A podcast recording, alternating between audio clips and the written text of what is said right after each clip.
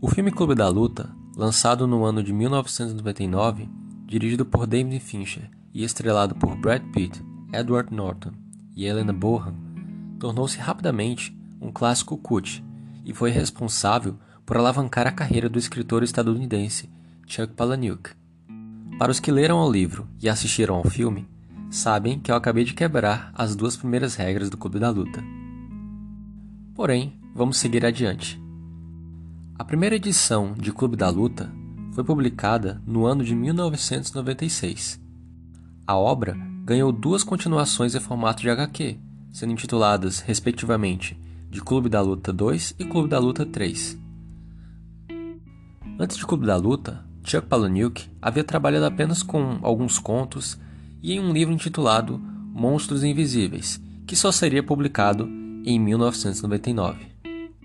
No episódio de hoje, eu pretendo abordar o pós-fácil do livro Clube da Luta, escrito pelo próprio Chuck Palahniuk, presente em uma edição publicada pela editora Leia em 2012, no qual o autor traça um processo de desenvolvimento de sua obra e discute a repercussão que ela tomou. Nesse sentido, procuro citar e discutir os significados que Palahniuk afirma que foram atribuídos à sua obra, suas reações e como ele lida com o sentimento de, abre aspas, perca de controle sobre sua obra. Fecha aspas.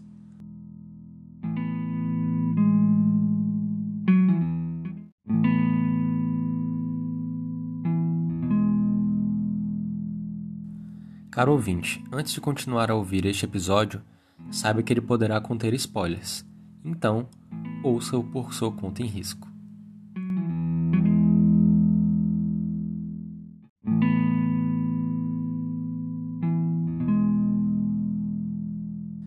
Inicialmente, é importante destacar que, mesmo que nossas produções culturais e artísticas sejam repletas de significados e de representatividades, no capitalismo, a arte e qualquer outra criação ou manifestação individual e ou coletiva perde um pouco essa essência para transformar-se em produtos viáveis para serem consumidos e ou vendidos.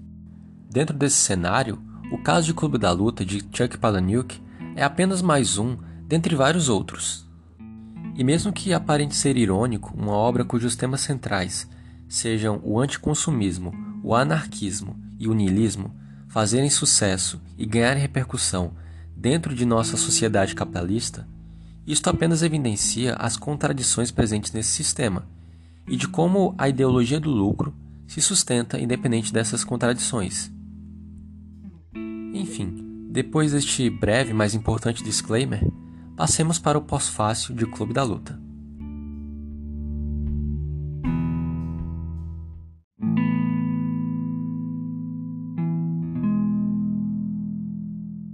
Partindo para o objeto de análise desse episódio, ou seja, o já referido pós-fácil de Clube da Luta, é importante caracterizar como se encontra a estrutura dele.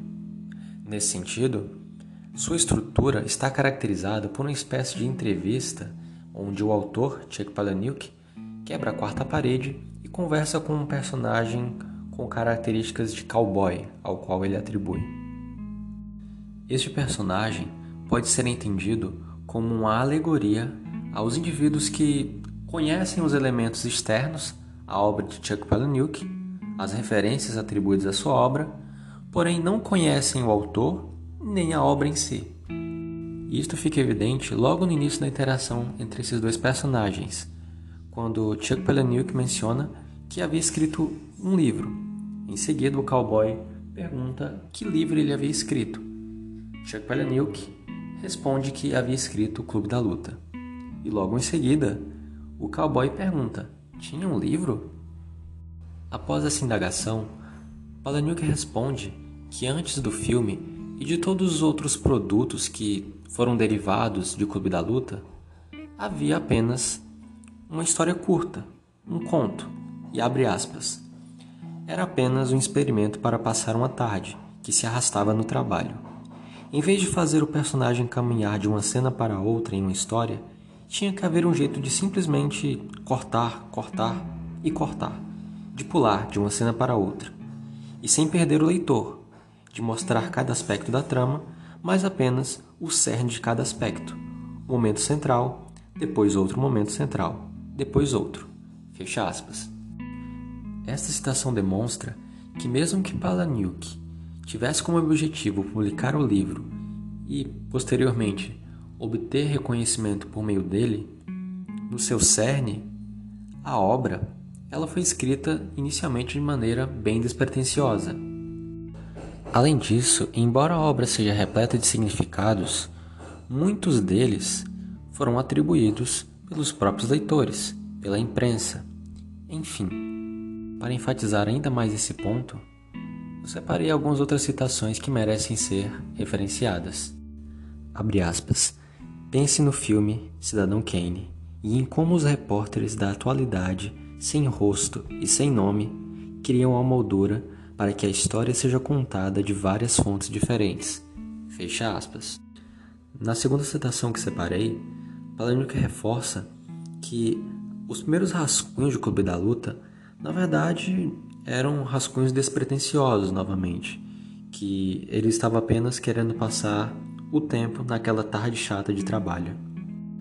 Por fim, é interessante como diversos grupos da sociedade posteriormente tentaram entrar em contato com Palahniuk para elogiá-lo a respeito do livro, para questioná-lo sobre elementos que ele deixou de fora da obra, para trazer interpretações subjetivas a respeito da obra, enfim.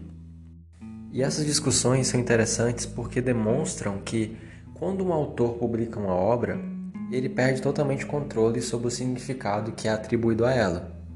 No próprio Clube da Luta, o Palahniuk afirma que muitas pessoas o questionaram por não abordar a questão do racismo em seu livro. Mulheres perguntaram a ele se por um acaso existiria um clube da luta apenas de mulheres. Perguntaram também se o clube da luta não seria uma alegoria às relações homoafetivas e por aí vai. O fato é que Palahniuk abraçou essa comunidade de fãs e de haters que a obra criou. Tanto é que Clube da Luta já tem duas sequências em formato de HQ. Sendo assim, acredito que ele não se arrepende de forma alguma da obra ter feito sucesso. Também por conta da questão financeira que a obra proporcionou a ele.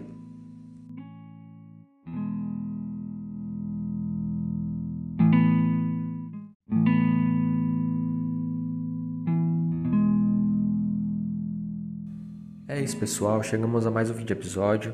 Eu espero que vocês tenham gostado dele.